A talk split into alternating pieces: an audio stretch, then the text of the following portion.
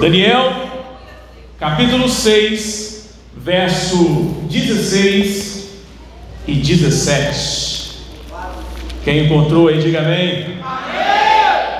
Louvado seja o nome do Senhor. Vamos lá? Diz assim a palavra do nosso Deus. Por fim, o rei deu ordens para que Daniel fosse preso e lançado na cova dos leões. O rei lhe disse que seu Deus, a quem você serve fielmente, o livre. Então trouxeram uma pedra e a colocaram sobre a abertura da cova. O rei selou a pedra com o seu anel e com os anéis de seus nobres, para que ninguém pudesse resgatar Daniel. Feche seus olhos rapidamente em nome de Jesus. Pai, Santo, Santo, Santo é o teu nome, Senhor. Eis, meu Deus, a tua palavra, Senhor. E agora, nesta hora, Espírito Santo de Deus, clamamos a Ti, Senhor, para que não saiamos daqui como entramos, meu Pai, mas que os nossos corações sejam como uma boa terra, meu Pai, a receber a semente da Tua palavra. Tens misericórdia de mim, meu Deus, homem pecador que eu venha diminuir mais uma vez, para que o teu nome seja engrandecido. Toma esta igreja em suas mãos e faça-se conforme o teu querer, em nome de Jesus. Amém. Podeis sentar, meu querido, em nome do Senhor Jesus. Aleluia. Quem nunca ouviu alguma pregação sobre Daniel? Quando eu vi o tema deste congresso como o mundo vê você. Primeiramente, você pode pensar em inúmeros jovens dentro da Bíblia Sagrada que poderíamos usar como exemplo. Mas nessa noite eu quero falar sobre um muito especial. Que quando adentrou na Babilônia, assim junto com os seus amigos, decidiu não se contaminar com os manjares do reino. Eu quero dizer para você, jovem, nessa noite, que o que vai determinar o sucesso, o crescimento, o triunfo na sua vida espiritual começa com você não negociar a presença de Deus na sua vida. Daniel é este homem. O texto que acabamos de ler mostra alguma coisa bastante interessante. Aqui Daniel já tinha 80 anos aproximadamente. 80 anos aproximadamente. O texto, logo no começo do capítulo 6, diz que Daniel era responsável por 40 províncias da Babilônia. Eram 120 províncias ao todo e Daniel era governador de 40.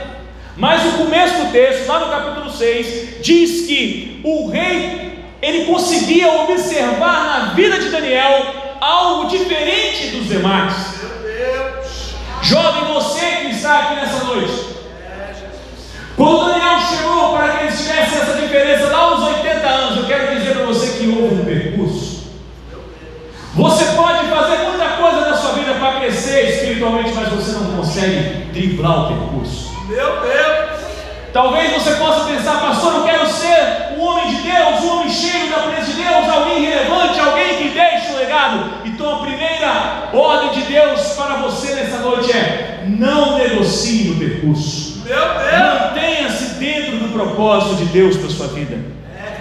E no dia que você tiver que ser provado, certamente como foi com Daniel, a glória de Deus se manifestará através da sua vida. Sabe, irmãos, o texto traz que, como sempre, as coisas da vida do ser humano é sempre, é sempre desse jeito. A Bíblia mostra que a maldade, a inveja, ela já vem no homem desde o princípio.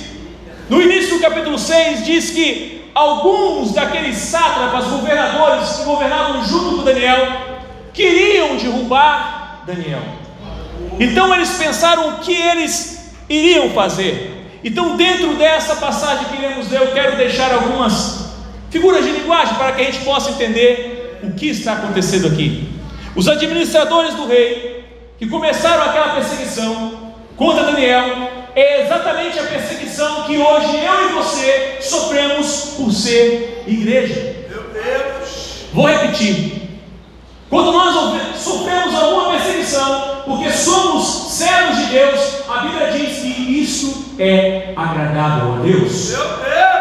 Não é perseguição porque você está devendo na quitanda, não é perseguição porque você está brigado com alguém, não é perseguição você está levando uma vida errada e está recebendo a colheita daquilo que você plantou, mas é perseguição porque você faz a vontade de Deus, e quem faz a vontade de Deus tem o mundo como inimigo, então essa pessoa não vai ser bem vista no mundo. Você vai incomodar, irmão. O mundo odeia a luz, e a luz veio para que as trevas se dissipassem. Sabe, irmãos, Daniel sofreu perseguição.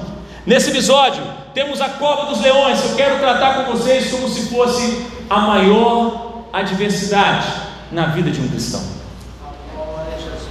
Deixa eu dizer uma coisa para você: não importa o tempo, o momento, o lugar, o dia e a hora, todos nós, em algum momento da nossa vida, passamos por adversidades extremas. E eu quero falar um pouquinho com você nessa noite sobre elas. E o terceiro são os leões. Eu quero tratar o leão como aqueles inimigos mais mortais da nossa alma. A Bíblia fala que o diabo ele está como se fosse um leão procurando a quem possa tragar.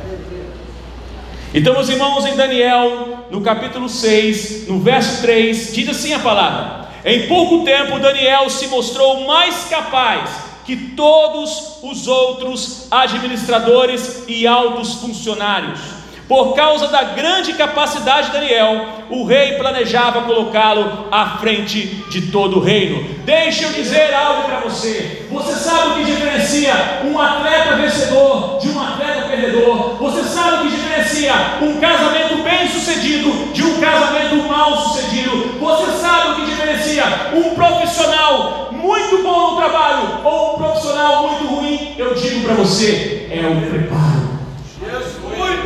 Meu irmão, não adianta você imaginar que um atleta que ganhou uma medalha de primeiro lugar, ele teve que se preparar.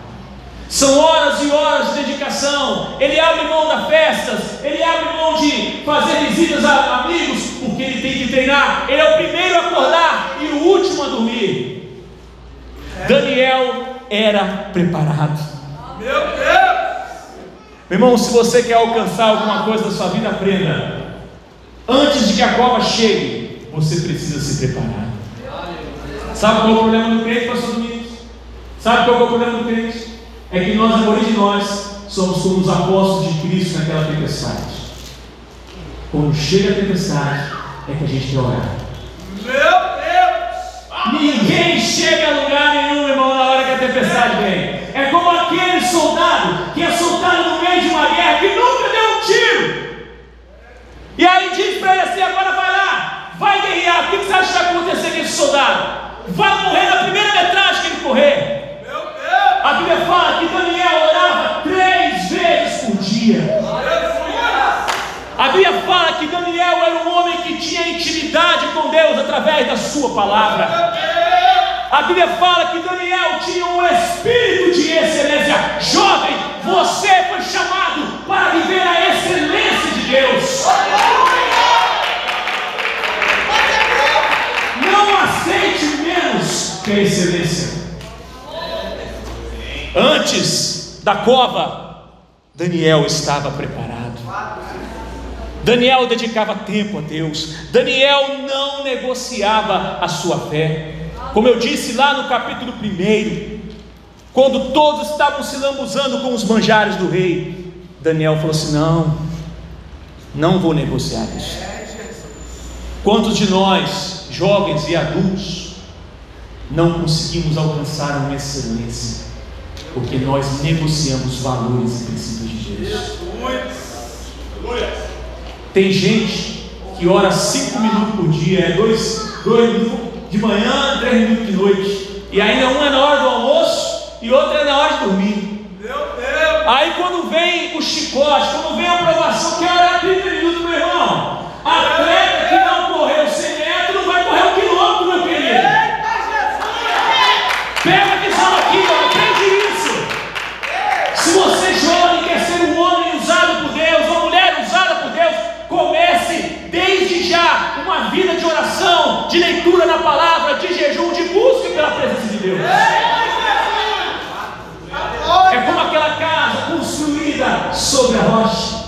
Que quando vem a tempestade, pode bater o vento, pode bater o terremoto, ela permanece de pé. Esse era Daniel. Esse era Daniel. Irmão, você não pode aceitar ser despreparado. Sabe por que tem muito crente que sofre no nosso meio? Sabe por que tem muitos crentes que vivem uma vida medíocre no nosso meio? Porque muitos deles, ao invés de estarem preparados quando o problema chega, eles querem buscar Deus no meio do problema. E aí ele sai todo atabalhoado, meu Deus, agora eu tenho que fazer uma campanha, agora eu tenho que fazer alguma coisa, porque a situação complicou. Pessoas despreparadas sofrem mais, irmãos. Elas supervalorizam problemas, elas gastam mais tempo, gastam mais recursos, gastam mais energia. Na maioria das vezes, elas sofrem derrotas para problemas pequenos que elas poderiam passar se elas estivessem mais preparadas. Sabe, irmãos, aprenda uma coisa. Deus está dizendo para você: se você quer que o mundo te veja de uma forma diferente, então você precisa viver diferente. Tem muito, tem muito jovem, muita pessoa aí querendo que o mundo veja Deus na vida dele, mas quando ele está lá fora, ah, é diferente. Eita Jesus! Aqui dentro é sapateada, é bate palma, é glória a Deus, mas quando está lá fora é outra coisa. Irmão, falar uma coisa para você. Você pode enganar o seu pastor, você pode enganar o presbítero, você pode enganar seu pai e sua mãe, mas a Deus, o Espírito Santo, você não engana não. Dá. Sabe, irmão, deixa eu dizer uma coisa para você. O texto fala que o inimigo te vigia. Olha o que diz Daniel, capítulo 6, verso 4 e 5. Os outros administradores e altos funcionários começaram a procurar falhas no modo como Daniel conduzia as questões de governo. Sabe o que o diabo faz? O diabo coloca os seus conquistas para olhar você. Mas onde é que você está falhando? Vamos dar uma olhada. Onde é que esse irmão está falhando? Porque é ali que nós vamos derrubar ele. É ali que a gente vai colocar a ratoeira, a gente vai fazer a armadilha. Mas sabe o que aconteceu com Daniel? O texto diz: Mas nada encontraram para o criticar e condenar. Ele era leal, sempre responsável e digno de confiança. Ah, meu jovem, se você entender isso aqui, você vai ver o princípio de Daniel. Ser leal, ser sempre organizado e responsável e ser digno de confiança. Quantos de nós, irmãos, queremos ser abençoados por Deus, mas nós não somos leais à Sua palavra? Quantos de nós, irmão, queremos ser abençoados por Deus, queremos posições no reino de Deus, mas não assumimos a, a responsabilidade que nos cabe? Quando o presbítero Isaías falou aqui que cada pessoa aqui fez o seu papel, eu me lembrei de uma palavra que o pastor Márcio Baladão me deu. A minha formação é de lá, né? eu, eu sou capixaba, mas foi meu chamado, eu fui trabalhar em Minas Gerais e lá, em Lagoinha, que a minha formação pastoral aconteceu. Eu estive ali com o pastor Márcio Baladão por muitos anos. E eu me lembro que teve um momento da minha vida, pastores, que ficou difícil para mim. Porque eu trabalhava, estudava, fiz um bacharelado quatro anos. E eu estudava, eu trabalhava, eu tinha vários ministérios na igreja. Lagoinha, para você ser o pastor, lá na Lagoinha, escuta aqui, ó, quem tem chamado aqui? Levanta sua mão, quem tem chamado? Olha, muita gente, olha, rapaz. Segundo o ministério aqui, tem chamado, diz assim, você não pode ser uma pessoa alface, você tem que ser carnal. Eu vou explicar. Quando eu cheguei lá, o pastor, estava muita coisa, muita coisa. Eu fiz igual o presbítero Isaías. Procurei o pastor, falei, pastor, ah, não estou conseguindo meu tempo, organizar o meu tempo, as coisas. Tô. E o pastor, só que tinha seu vinho, que a gente vê para nos ensinar. Aí eu disse, filho, está vendo esse envelope aí? Aí, estou vendo, pastor. Pega esse envelope, peguei o envelope. Aí ele falou assim, estica o envelope, meu filho. Aí eu, envelope não estica, né, gente? Alguém conseguiu esticar o envelope? E eu ali, né? Cara, meu Deus, que vergonha, esticando o envelope da frente do pastor Márcio. Você não fez isso. Eu te fazer um mandou esticar o envelope, velho. Estica o envelope. Aí eu. Aí ele virou e falou para mim assim: E aí, meu filho? Eu falei, pastor, o envelope não está esticando.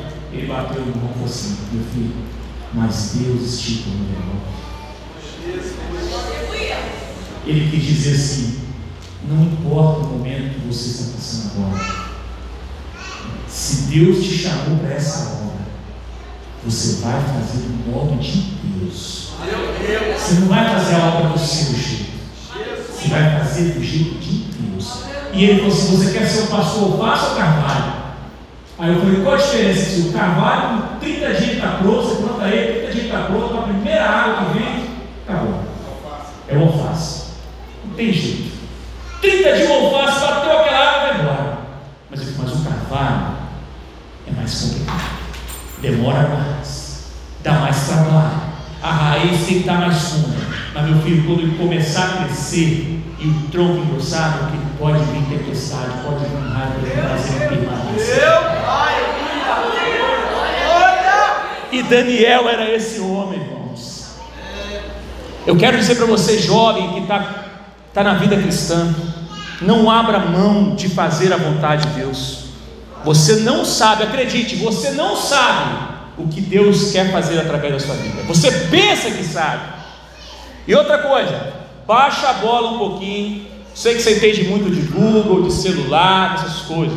Mas quando seu pai, sua mãe falar com você, baixa a bola um pouquinho, porque ele tem uma experiência de vida que você não tem. Quando seu pastor chamar você para conversar, seja sábio, ouça ele.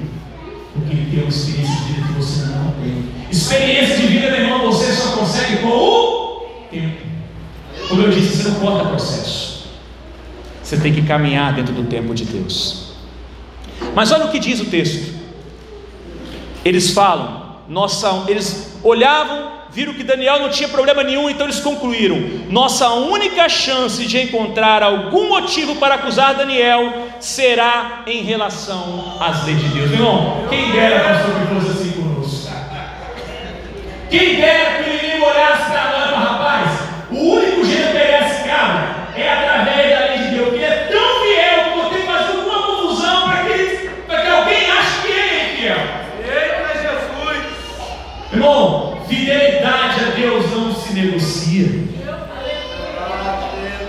Não dá para negociar. Deixa eu falar uma coisa para você, aprenda isso aqui.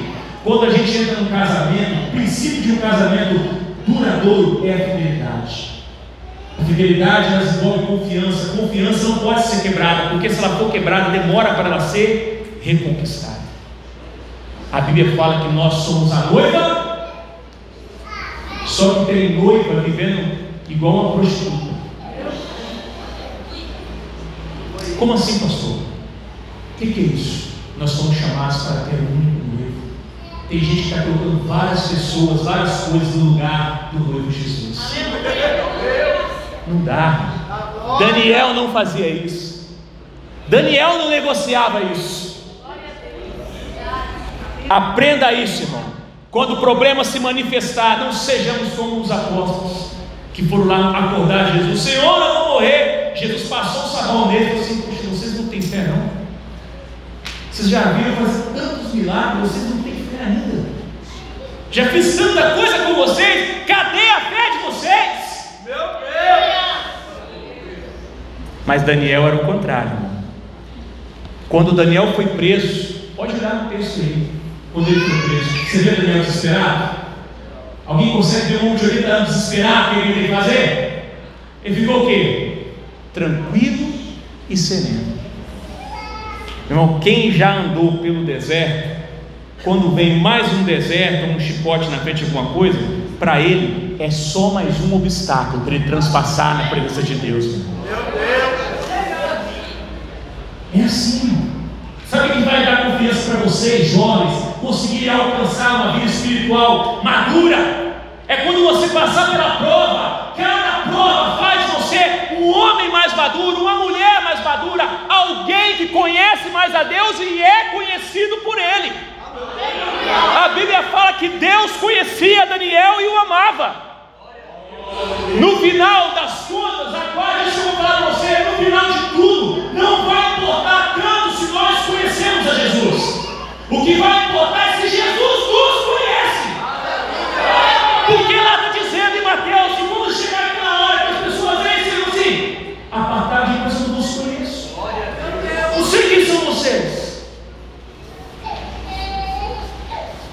querem ser conhecidos de Deus?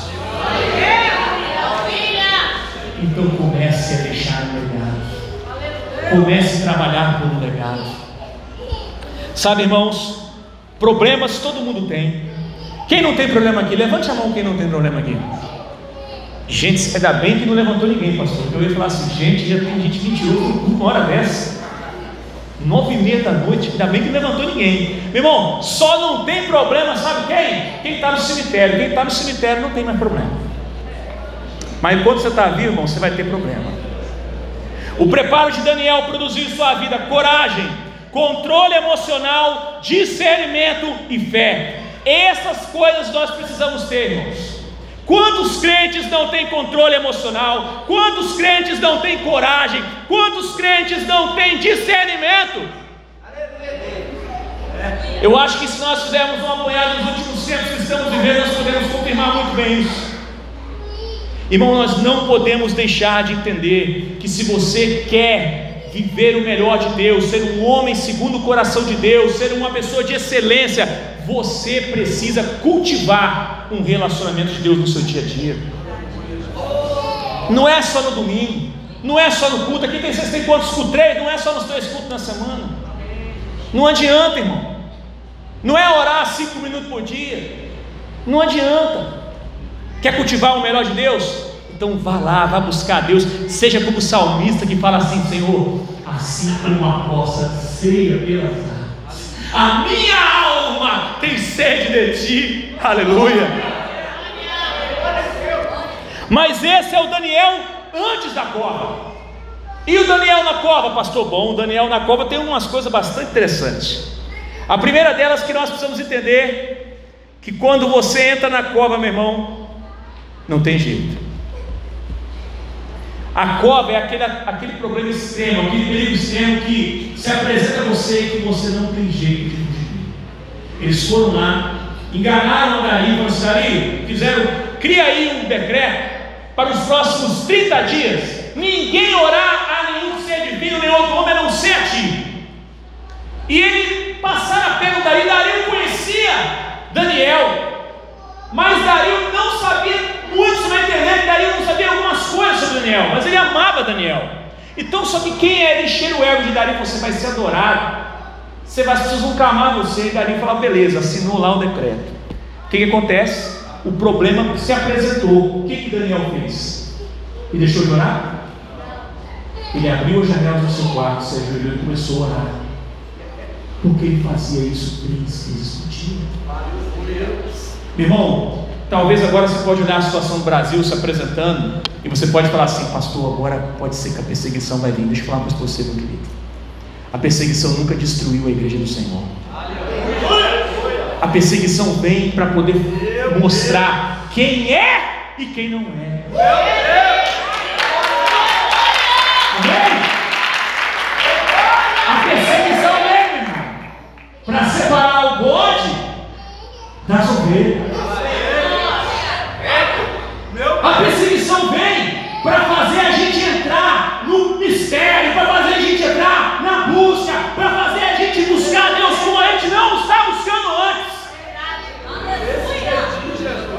Então não tem medo de perseguição, não, irmão. Não tem, não. Porque a perseguição que hoje pode estar se apresentando para nós, ela já acontece com os nossos irmãos do Oriente há muito e pergunta para mim: onde a igreja mais cresce no mundo? Na China. É onde mais cresce e é onde a perseguição é ferrenha, irmãos. Lá eles não têm um tempo bacana, assim, um lugar gostoso igual você está para sentar para reunir. Lá, irmãos, estão tá nos lugares mais escolhidos porque o governo não permite se reunir. E as igrejas que tem lá, elas são do governo. Então seja grato a Deus porque você ainda pode reunir uma igreja como essa. Meu Deus! Mas a Bíblia fala que Daniel não se subjugou ao decreto. Ele viu e continuou orando. Então eles foram lá e armaram aquela cilada para ele. Então eles conseguiram falar com ele, levaram até Darim e falaram assim: Olha, aquele que você que é judeu foi pego orando. Ele falou assim: Então ali agora vai ter esse cumprir. Ele tentou livrar Daniel. O texto diz que ele passou o resto do dia pensando uma maneira de livrar Daniel. Mas naquela época, irmão, naquela época, a lei era respeitada. Naquela época a lei. Um rei passou quando assinava um decreto. Ele tinha a obrigação de cumprir. Ele não podia voltar atrás. Hoje nós estamos vendo diante dos nossos olhos a lei sendo rasgada, o que quiser. Aprenda uma coisa, irmão. O dia é sempre mais tenebroso e escuro antes do amanhecer. Daniel chega diante do rei e ele fala: Olha, Daniel, agora eu vou ter que te jogar na cova dos leões. Sabe, irmãos, quantas vezes nós passamos por situações que nós queremos negar a realidade. Deixa eu dizer uma coisa para você: fé não é negar a realidade, fé é ver a vitória além da realidade. Daniel não negou a cova. Daniel não. É a cova? Então tá bom. Sabe quando o problema se apresenta para você e você fala assim, não tem como eu sair, não tem como eu fugir. Ah, e outra coisa, tem hora que não adianta você ser amigo do rei, Daniel era amigo do rei, não resolveu nada. Deixa eu falar uma coisa para você, guarde isso aqui. Quando Deus quer fazer um milagre e estabelecer, glorificar o nome dele através da sua vida, meu querido, ninguém vai mudar nada. Aleluia. Esse é o nosso Deus. Nem o melhor, nem o mais influente dos amigos pode nos ajudar.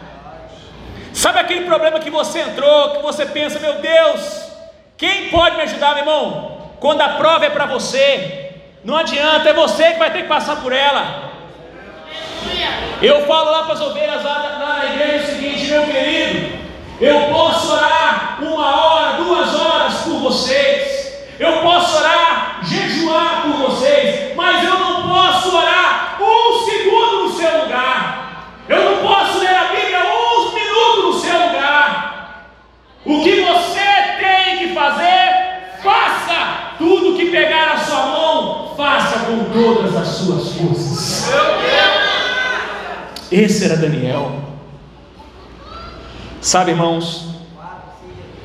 Mas aprende uma coisa: Daniel na cova, a Bíblia diz que ele entrou por volta mais ou menos das 18 horas.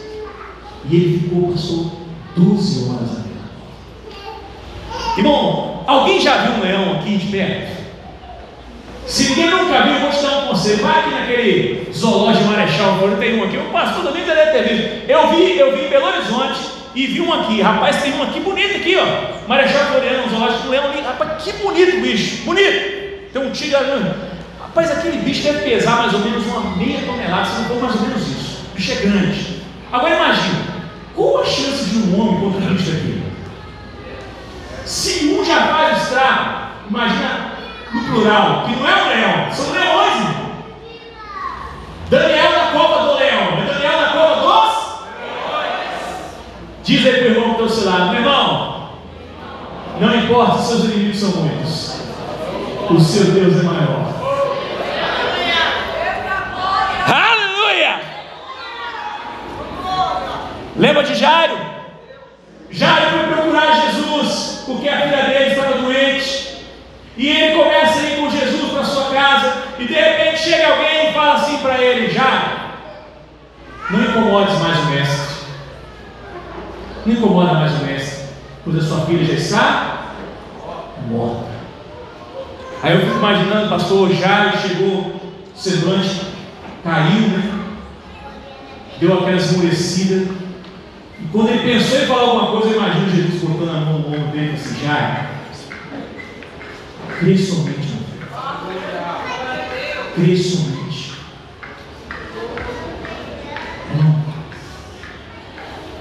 Crê somente. Quando o problema se manifestar a você, não importa o tamanho dele. Não importa se ele é feroz, não importa se é mais de um, crê somente. Nós, como igreja, temos padecido porque a nossa fé muitas vezes tem sido uma fé vacilante. A nossa fé tem sido uma fé assim que a gente só usa a fé quando a gente quer alguma coisa de Deus. Meu irmão, deixa eu falar uma coisa para você. O filho que conhece o pai, que tem um relacionamento com o pai, na hora que, que vem um aperto, se o pai, se ele estiver em lugar alto e o pai falar assim, ó, se joga, ele se joga. Por quê? Porque ele confia no pai. Deixa eu falar uma coisa para você guardar. Toda vez que eu perguntei isso na vida, poucas pessoas acertaram. Fé tem mais a ver com conhecimento ou confiança? Quem acha que tem a ver com conhecimento, levante a mão. Quem acha que tem a ver com confiança, levante a mão. E quem não acha nada para isso aqui? Ele levantou a mão. Deixa eu dizer uma coisa para você, irmão. Grave. Quando você, alguém chegar na sua casa, quem tem filho? Levante a mão, quem tem filho? Alguém chega na sua casa que você não conhece e fala para você assim: ei, deixa que eu levo seu filho para a escola. Aí você nunca viu, você vai deixar? Não. Por quê? Você não conhece? Porque você não conhece. Você só pode confiar em quem você conhece. Fé tem mais a ver com conhecimento de Deus do que confiança nele. Pois aqueles que o conhecem sabem em quem pode confiar. A palavra de Deus diz: Eu sei em quem eu tenho confiança, mas é conhecimento. Daniel conhecia Deus. Daniel estava com 80 anos, irmãos. Mas ele entendia que tem um tempo determinado para ele passar. E quando tem esse tempo que eu e você temos que passar, não importa o que você faça, você vai passar. Uma irmã me procurou lá na igreja e falou: Pastor, eu estou passando por uma prova muito grande. Eu li esse texto para ela e falei assim: Meu filho, deixa eu dizer uma coisa para você. Daniel entrou na cova às, às 18 horas da noite e só ficou lá até pela manhã. Disse assim: A aprovação ela tem hora para iniciar. Mas grave isso. Ela também tem hora para terminar. Ela também tem hora para terminar. E se essa hora foi determinada, irmão, não sou eu nem você que vai dizer quando, que hora que ela vai acabar. Mas você pode crer somente. Agora preste atenção. Dentro da cova, o texto diz que Dario durante a noite não dormiu. Não quis se divertir, não quis comer, ficou jejuado, ficou, ficou pensando, meu Deus. Ai, o meu amigo Daniel, o que está acontecendo com ele? Aqueles leões já devem ter feito ele em pedaços. E não conseguiu, ele não dormiu, irmão, ele não dormiu. Porque é assim que o inimigo faz, irmão. O diabo ele quer tirar a sua paz. Só é o seguinte: quem tem Deus tem uma paz que não sabe explicar. Lembra que Jesus falou que ele deixa uma paz que excede todo o entendimento? Guarde isso aqui. Você pode estar no meio de uma guerra, um bom misturando para tudo quanto é lado. Se você for igual Daniel, tiver a paz de Deus, pode o mundo estar acabando aqui, meu irmão. Você está assim, vivo ou morto, eu estou com meu Deus. Lembra dos amigos dele, Sadraque, Isaac e Abednego? Lembra? Todo mundo se curvou a estado, mas eles não se curvaram. E o rei falou assim na boca de Josué: Vou tocar a trombeta e vocês vão se curvar. Você, rei, deixa eu dizer uma coisa para você. Vamos bater um papo reto aqui agora. Se por acaso o nosso Deus, nosso Deus tem poder para nos livrar dessa jornada. Mas se por acaso Ele não livrar, não tem problema. Nós vamos continuar fiéis a Ele. A gente tem que saber, irmão, que Deus pode nos livrar da fornalha. Mas na maioria das vezes Ele vai nos livrar na fornalha. Deus pode nos livrar da cova, mas na maioria das vezes Ele nos livra na cova. Entendeu diferença? Ele não livra você de passar pelo problema, mas muitas vezes Ele te dá o livramento dentro do problema. A palavra de Deus diz depois, então Daniel depois da cova. Vamos analisar? Pensa comigo.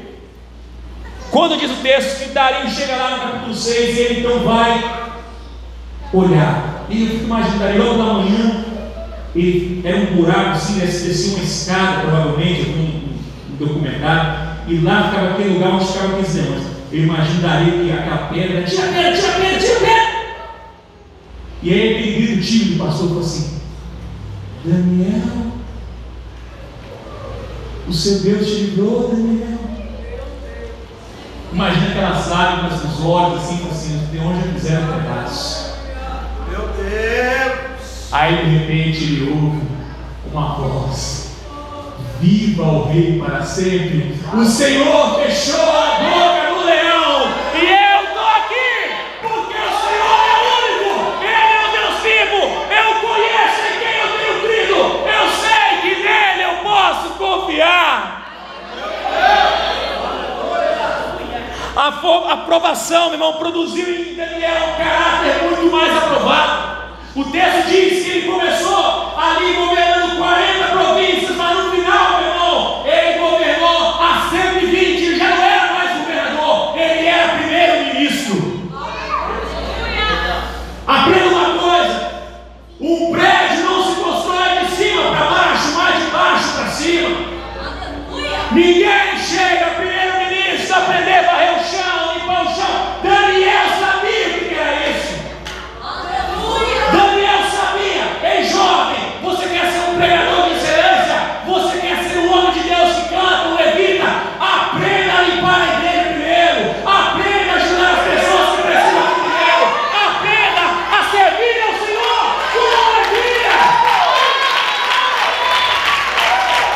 Aleluia!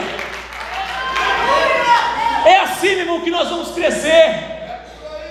Eu lembro do pastor Josué, irmão, que Deus feliz esse senhor morreu. Eu me lembro que ele, ele falava assim, quando ele começou a pregar, ele pregava para as, melancias. Ele queria aprender a pregar, ele tinha, era muito ruim pregador, então ele ficava as melancias, misturado de pó e pregava as melancias. Aí depois de muitos anos, pastor, Deus usando esse homem, isso virou um missionário, pregando em vários lugares, inclusive na União Soviética, na época da Guerra Fria e tudo mais. Um dia ele foi convidado a pregar na igreja do Poião Show. E ele disse que quando ele chegou, que a igreja grande, né, pessoal? Nossa, é imensa lá. Ele disse que quando ele subiu no púlpito, irmão, chega a arrepiar. Ele subiu no altar assim para pregar. O Espírito Santo falou com ele assim: Das melancias eu te trouxe aqui. Meu irmão, não subestime o Deus que você serve. Daniel não subestimou. Quem cuidou de 40 está preparado para cuidar de 40, agora está preparado para tomar conta de 120. E o que aconteceu, pastor, com os inimigos de Daniel? Eu te falo. O texto diz que Dario pegou e falou assim: manda chamar esse pessoal por aí. Pega todos eles aí agora. E pega também a família deles, os filhos deles. Joga todo mundo na mão. Deixa eu dizer uma coisa para você, irmão. Prenda isso aqui. As nossas decisões, elas vão refletir, direta ou indiretamente, na nossa família.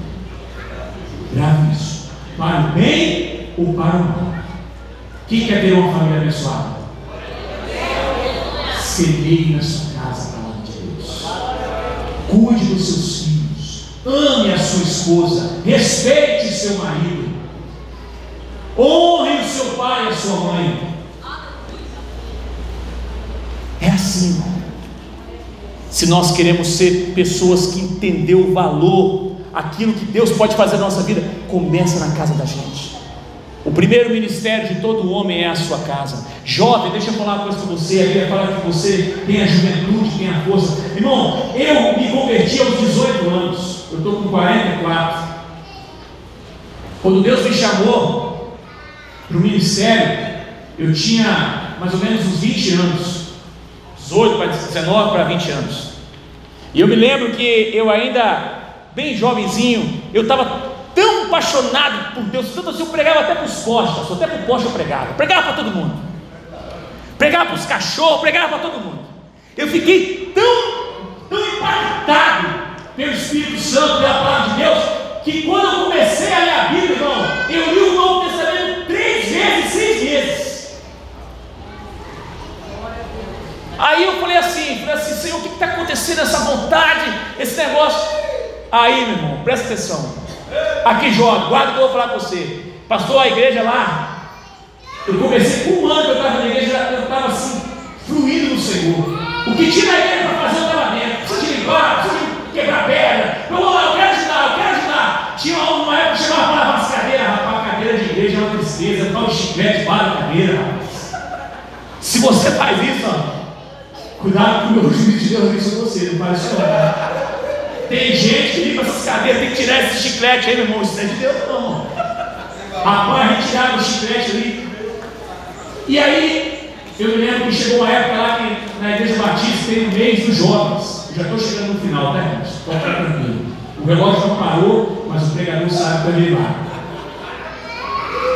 Eu cheguei lá e disse assim: olha, Eduardo, você vai dar aula para os adultos no meio jovem. Eu falei, meu Deus. Meu Deus, eu já estava liderando jovem, meu Deus. Olhei lá aquele monte de cabeça branca, irmão. 30, 40 anos de evangelho. O pessoal era, era a Bíblia me ensinar. Eu falei assim: pessoal. Comecei. Passou um mês. Eu tremi igual. Até hoje, irmão. Deixa eu dizer uma coisa aqui. Quem, ah, quem prega aqui, por favor? Quem prega? Os pregadores aqui. Quem são os pastores de ali? Quem são os pregadores aqui? Quem é? Guarde uma coisa para você aqui, ó, na sua vida. Toda vez que eu subo aqui, nesse altar, o meu joelho treme. Sabe por quê? Porque eu temo, eu tenho um temor a Deus, porque eu sei que eu presto conta a Deus daquilo que eu falo para vocês aqui, ó. Ele vai me cobrar. E toda vez que dá uma tremidinha aqui, daqui a pouco aí vai embora, quando eu começo vai embora. Mas sabe por quê, irmãos? No dia que eu perder isso, a soberba às vezes vai tomar conta do meu coração. Não perca isso, irmão. Você pode achar, pastor, eu não tenho. Você pode pensar igual Moisés, ah, Senhor, eu não sou bom nas palavras. Deus manda dizer para você assim, ó, quem foi que fez a boca do homem? Fui eu que fiz a boca do homem, Moisés. E eu quero aqui dizer para o seguinte: eu fiquei como professor aquele período de um mês. Quando chegou no final do ano, não tinha professor na escola dominical dos adultos. E aí fala assim: quem é que vai ser o professor? Quem você acha que eles convidaram para ser o professor? Um jovem, 19 anos, para dar aula um monte de gente de cabeça branca. Vocês acham que eu falei o quê? Não quero não, eu falei assim, é agora Jesus!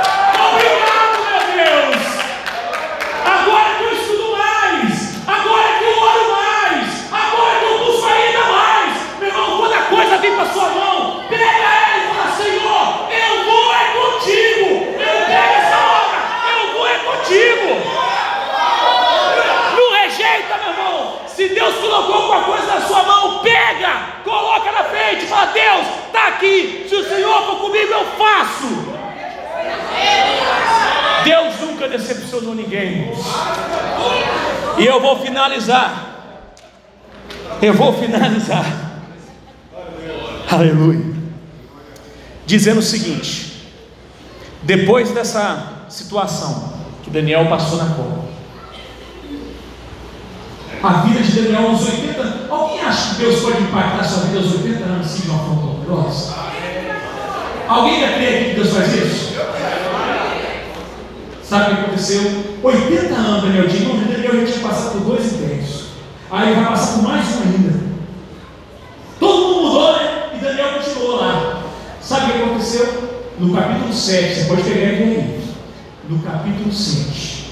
Daniel agora tem experiência espiritual com Deus tremenda. Do 7 até o 12, Daniel começa a ter visões tremendas. E quando ele começa a orar, ele começa a orar, ele tem a visão, ele não começa a entender. Sabe o que a Bíblia diz? Que o anjo Gabriel desce e vem até ele e fala assim: Daniel, eu vim te revelar, te explicar o que você viu porque você é muito amado. Você é muito amado também. Você quer saber os mistérios de Deus, irmão? Começa a buscar Ele com intensidade. Aos 80 anos pode ser que você seja usado igual o Daniel foi, irmão. E eu queria dizer o seguinte para finalizar: Agora sim, qual foi o objetivo de tudo isso? Alguém pode perguntar, pastor, mas tem gente que sempre enxerga o objetivo micro. O micro foi a vida de Daniel, mas o objetivo macro. Eu finalizo lendo para vocês Daniel capítulo 6, verso 26 e 27.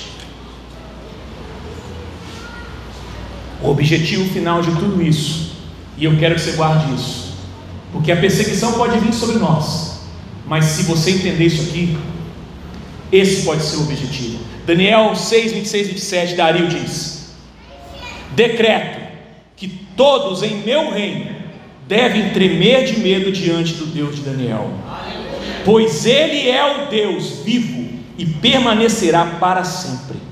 Seu reino jamais será destruído e seu domínio não terá fim. Ele livra e salva seu povo, realiza sinais e maravilhas nos céus e na terra.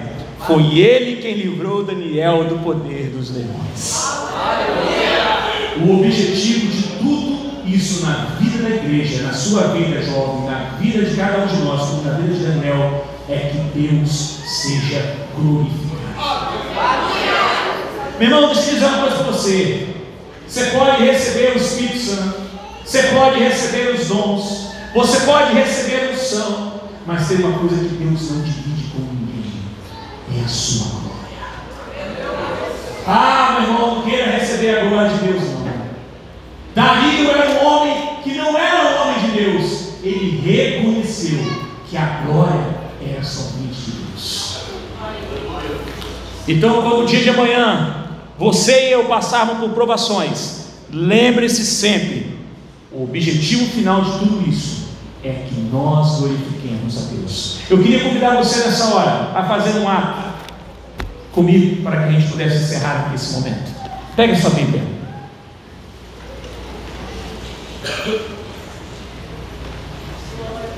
Bíblia. Quantos ainda têm a Bíblia aqui? Hoje eu tenho que perguntar. Diga assim: tem, tem povo vivo nesse lugar aqui?